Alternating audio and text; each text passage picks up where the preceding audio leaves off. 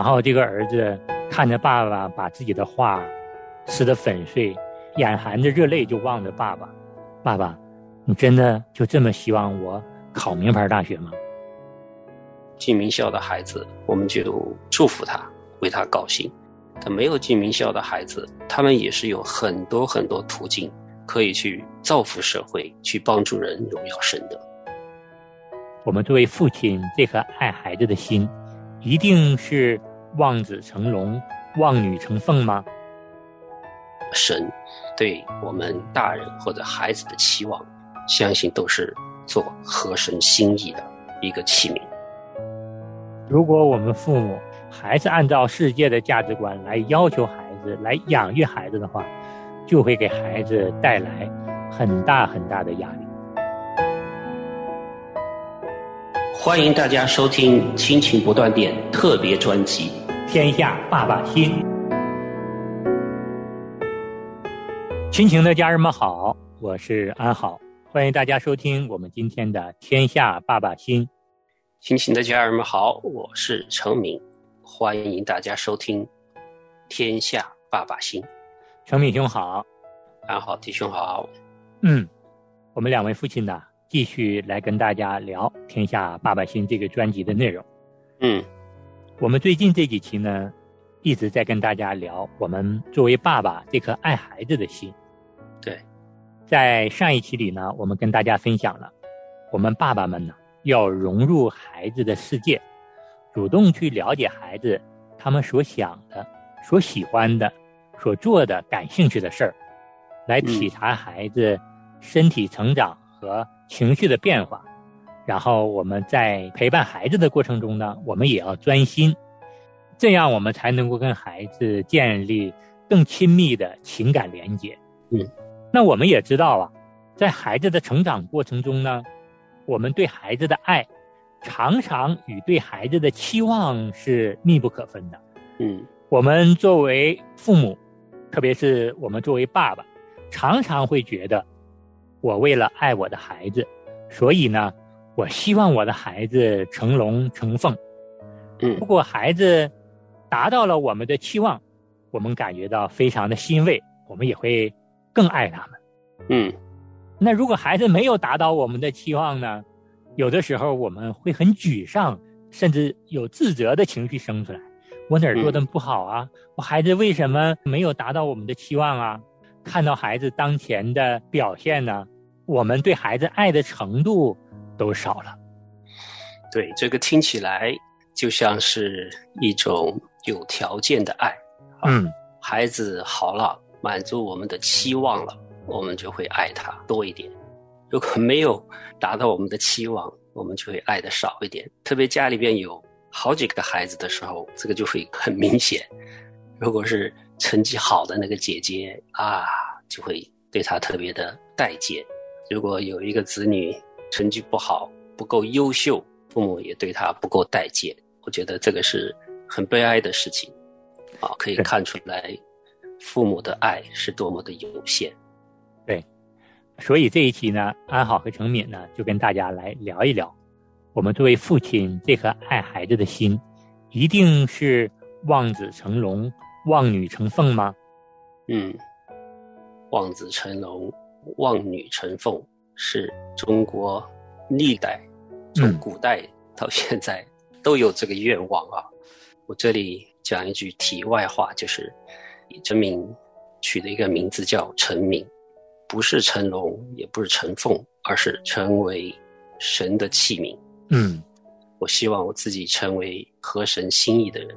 成为神使用的器皿，我相信对孩子也是一样的。我也是期望我的孩子能够成为神使用的器皿，把他们的恩赐用上、摆上，让神来使用。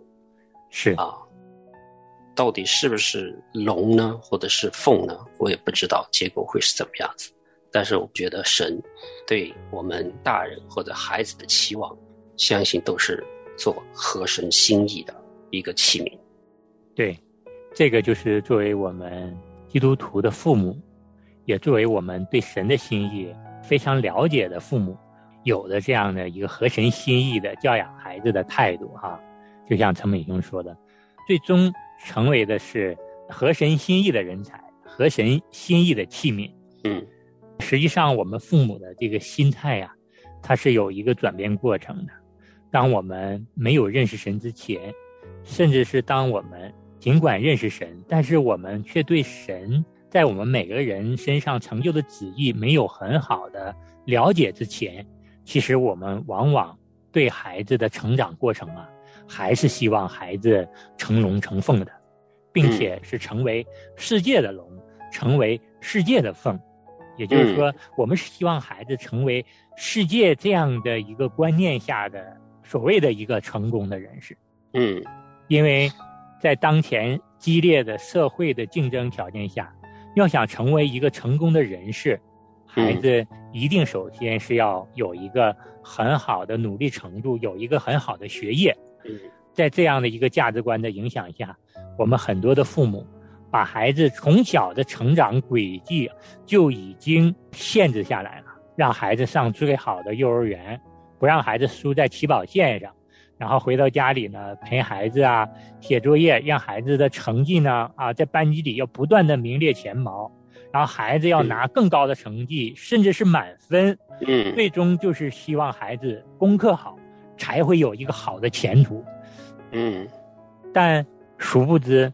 我们每个人的天赋是不同的，神给每个人的恩赐也不同。那可能对一些孩子来说，读书就是让他感觉到很吃力，就是很充满压力的一件事情。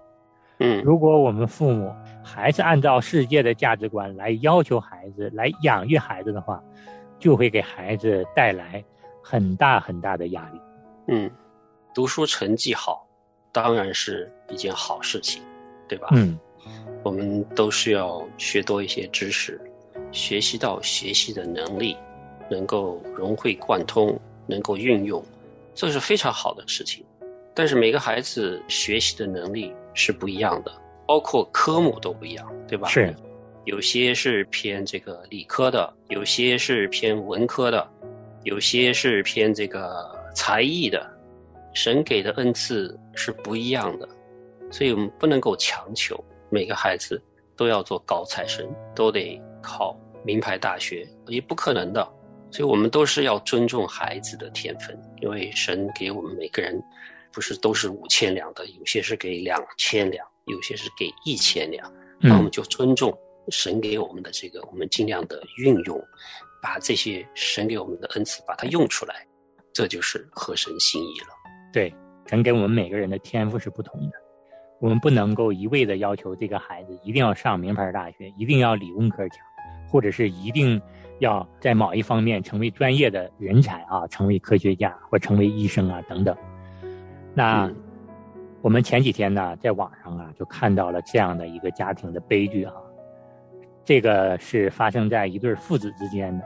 有一天呢，这个父亲下班之后呢，发现这个儿子躲在房间里画画，画的特别好，但是父亲一看孩子画画。心里的怒火就压抑不住了，上来之后呢，把孩子的画抢过来就撕掉了，啊，然后父亲嘴里还振振有词：“都什么节骨眼儿啊，你还只顾着画画？你不知道你要考名牌大学吗？”但是对于这个儿子来说呢，这幅画已经画了几个小时，并且这个儿子呢也特别喜欢画画。然后这个儿子看着爸爸把自己的画撕得粉碎，眼含着热泪就望着爸爸。爸爸，你真的就这么希望我考名牌大学吗？然后爸爸说：“当然了，不然我花这么多钱供你上学干什么？”然后儿子点点头说：“爸，那我知道了。”然后这件事儿过去之后呢，孩子呢真的是特别特别的安静，再也没拿出画笔画画。然后在学校里呢，也努力的学习，功课进步的很快，很快呢成绩就在班级里面呢就名列了前茅。然后这个爸爸起初还不敢相信孩子成绩上升的这么快，还去问到班主任老师，说孩子最近成绩上升这么快，是不是考试作弊了？然后老师回答爸爸没有，你的儿子最近学习确实是很努力。然后这个孩子的爸爸听到之后呢，心里啊比蜜还甜，就觉得孩子真的是懂事儿了，听进去了爸爸对他说的话。很快呢，儿子就进入了高三，顺利的参加完了高考的考试，但是。参加完高考不久，这个孩子就生了一场大病，住进了医院。因为孩子在高考的这段时间呢，爸爸就已经发现这个孩子身体非常虚弱啊，脸色也非常苍白。爸爸只是以为啊，这个孩子是学习累了，但却没有想到是孩子为了达成爸爸考上名牌大学的心愿，孩子压力过大，导致这个孩子身体上出了很大的问题。所以说，孩子高考结束之后呢，就住进了医院。然后呢，高考的录取通知书下来了，爸爸拿到了儿子的录取通知书呢，非常开心。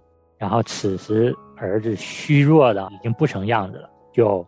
昏倒过去了，这个故事呢讲到这儿就结束了。至于最后这个儿子身体状况到底怎么样，就没有下文了。但是安好想透过这个故事跟大家分享什么呢？就是我们作为父母，特别是作为我们父亲哈，这颗望子成龙、望女成凤的心，是不是给我们的孩子造成了太大的压力？希望这个父亲在孩子嗯。后续的成长过程中，不要给孩子太大的压力。我们也希望这个孩子也不要再带着父母给他的这样的压力负重前行了。也真的是希望这个孩子能够重拾自己喜爱的兴趣，过他自己快乐的人生。对啊，他不一定以后需要成为一个画家，但是画画至少是一个他的爱好。对，我们每个孩子都是独特的，所以呢，我们。教养培育孩子的方法也不能一概而论。坦白的说呢，其实不是每个孩子都是能够从事我们所谓的这些科学家呀、医生啊等等，在我们父母看来是一个很体面的一个行业。嗯，那也有很多是学习成绩不是很好，但是他的生活态度非常积极，他处理人际关系的能力非常强，他将来在社会上在工作领域中，他一样能够做出。很好的一个业绩的人，对，就像安好说的，有些时候需要的是你的领导的能力，你这个和人的亲和力，和别人一起共事的能力。对，需要的能力太多了，还不光是学习考试，所以很难说的。就算大学毕业了之后，大家也看不出来这个孩子他将来到底会在哪一方面可以做得更好，唯一就是。求神带领他，能够进名校的固然是好，但是不是说每个都可以进去。进名校的孩子，我们就祝福他，为他高兴。他没有进名校的孩子，他们也是有很多很多途径，是可以去造福社会、去帮助人、荣耀神的。对。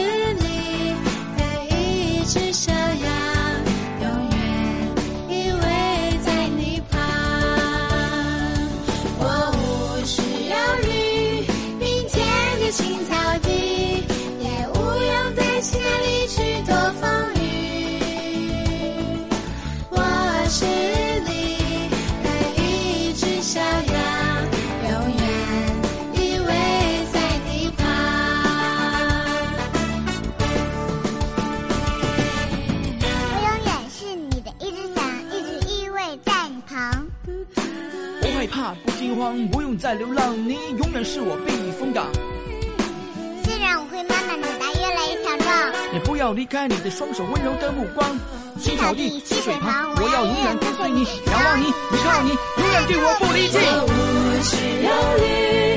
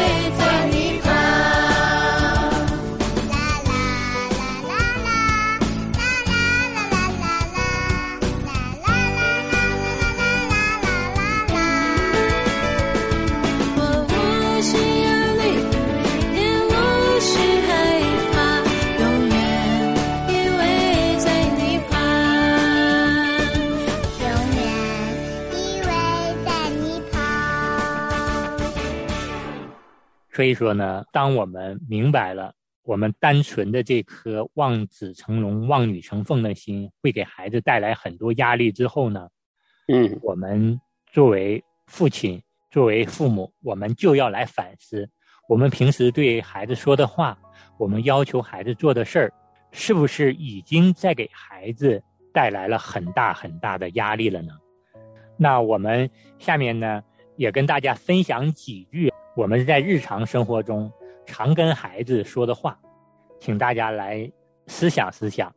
每当我们这样的话说出来的时候，是不是已经让孩子感受到了学习的压力呢？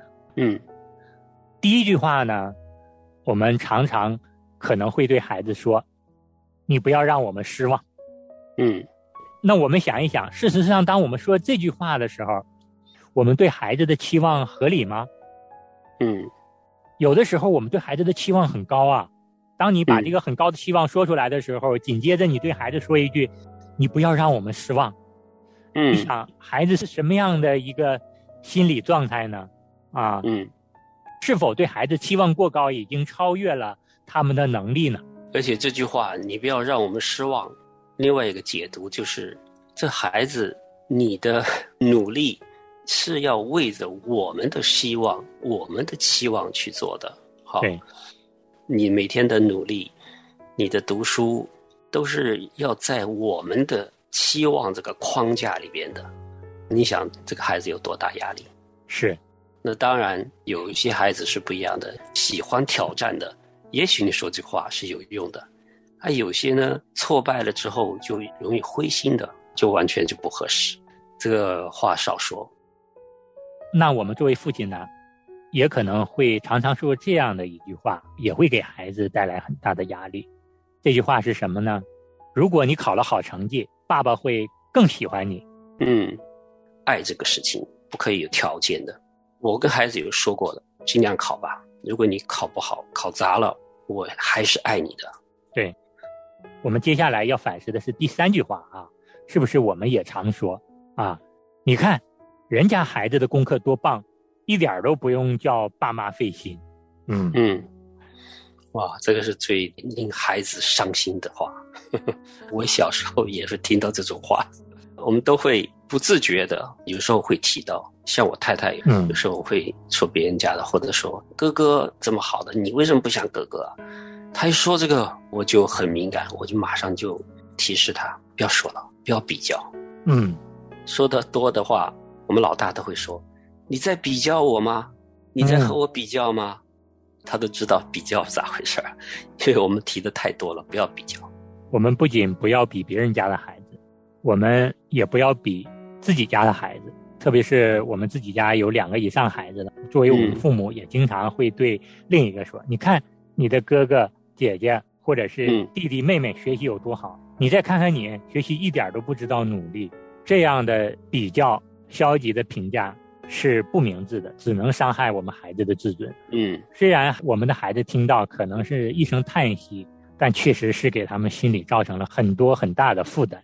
对。那我们的第四句话，我们常可以听到的就是：如果你更努力、更用心的做，一定就做得到。嗯我都有说过这句。我觉得说这个话是要一个前提，就是你真正的知道这个孩子是做得到的，不是不管他孩子做不做得到，你都这么说一句，他压力就非常的大。对就是这样的。我们在说这句话的时候，要衡量衡量我们努力希望孩子实现的目标，孩子能不能做得到。如果孩子的能力达不到，这无疑会给孩子付出努力造成很大的压力。这个就是我们经常可能会在孩子面前说的四句话。这四句话呢，每一句的背后，我们父母都要思想，是不是我们这颗迫切希望望子成龙、望女成凤的心，给孩子已经带来了极大的压力。嗯我们最重要的是维系好我们的父子关系、父女关系。我们要经常的去体察孩子当前他们所面临的学习境况，常常跟孩子谈心呐、我们能够借助各种各样的渠道去了解、关心、鼓励我们的孩子。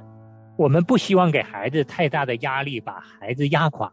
我们希望的是孩子来到我们父亲、母亲面前，向我们来倾诉他们当前所面临的压力。其实，当孩子能够跟我们说出他们在学习上、在交友上所面临的压力和困难的时候，这对于孩子来说才是健康的减压方法。对，就是说我们不能够简单粗暴的定一个分数线，都要在九十五分以上，或者说每次都要全班前十名，剩下的就不管了。嗯对吧？就是怎么样达到那个目标，你一定得一步一步的在陪伴孩子的，嗯你都要参与的，不光是给他吃饭啊，给他穿衣服啊，对吧？也是要考虑他的心理的啊，这个心理上有些什么困难啊，特别青春期的一些困难啊，让他学习的时候集中精力有些什么困难啊，一路都需要陪伴和帮助他的。而且你的目标可能需要改变的。有时候你觉得他这个数学太吃力了，他就是数学不好，那你也许降低对他数学的这个要求，不要要求太高，降低你的期望，对吧？对。那我们这一期呢，主要就是跟大家聊了望子成龙的这颗心，给孩子会带来很大的压力。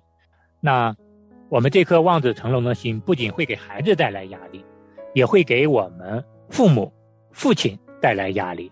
这一部分的内容呢，我们留到下一期跟大家来继续分享。今天呢，时间关系，我们就跟大家分享到这儿。我们下期节目见。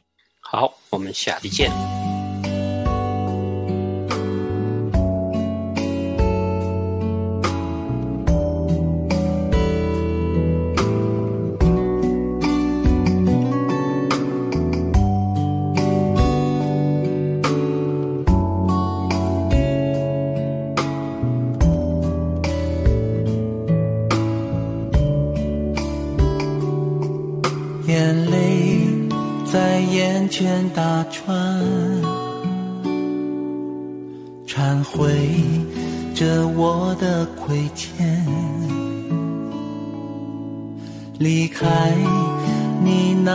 是一瞬间，我都会掉进深渊。祷告在凌晨三点，诉说着我的心愿。亲近你，哪怕是一瞬间，幸福都把我充满。在你这里找到一切安慰，在你这里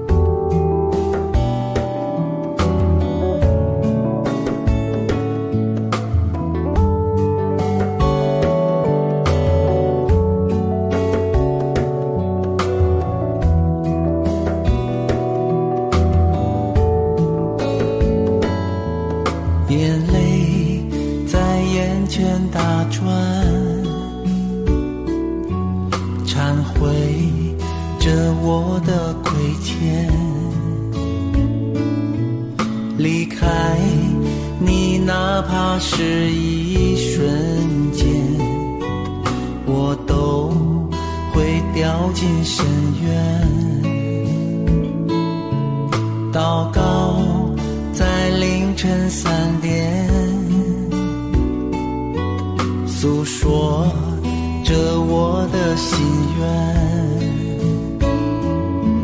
亲近你，哪怕是一瞬间，幸福都把我充满。在你这里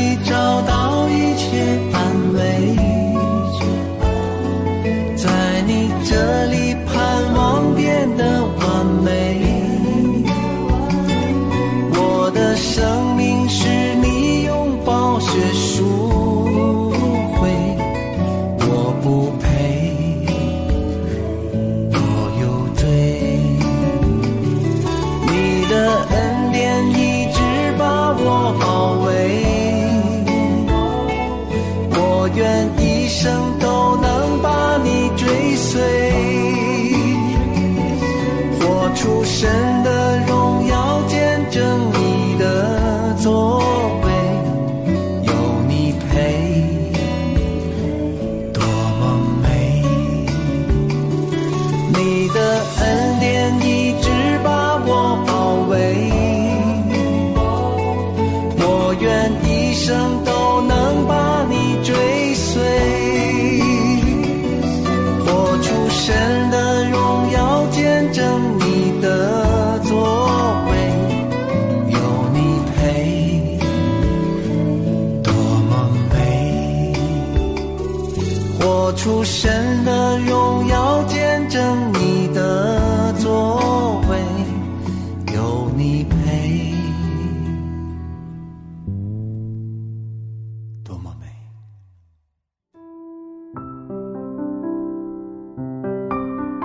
亲爱的听众朋友，现在您正在收听的节目是由良友电台为您制作的，每周一到周五播出的《亲情不断电》，欢迎您与我们联络。我们的电子邮箱地址是 q i n q i n g at l i a n g y o u dot n e t 就是亲情在良友网。感谢您收听我们今天的节目。愿上帝赐福给您和您的家人。我们下次节目再会。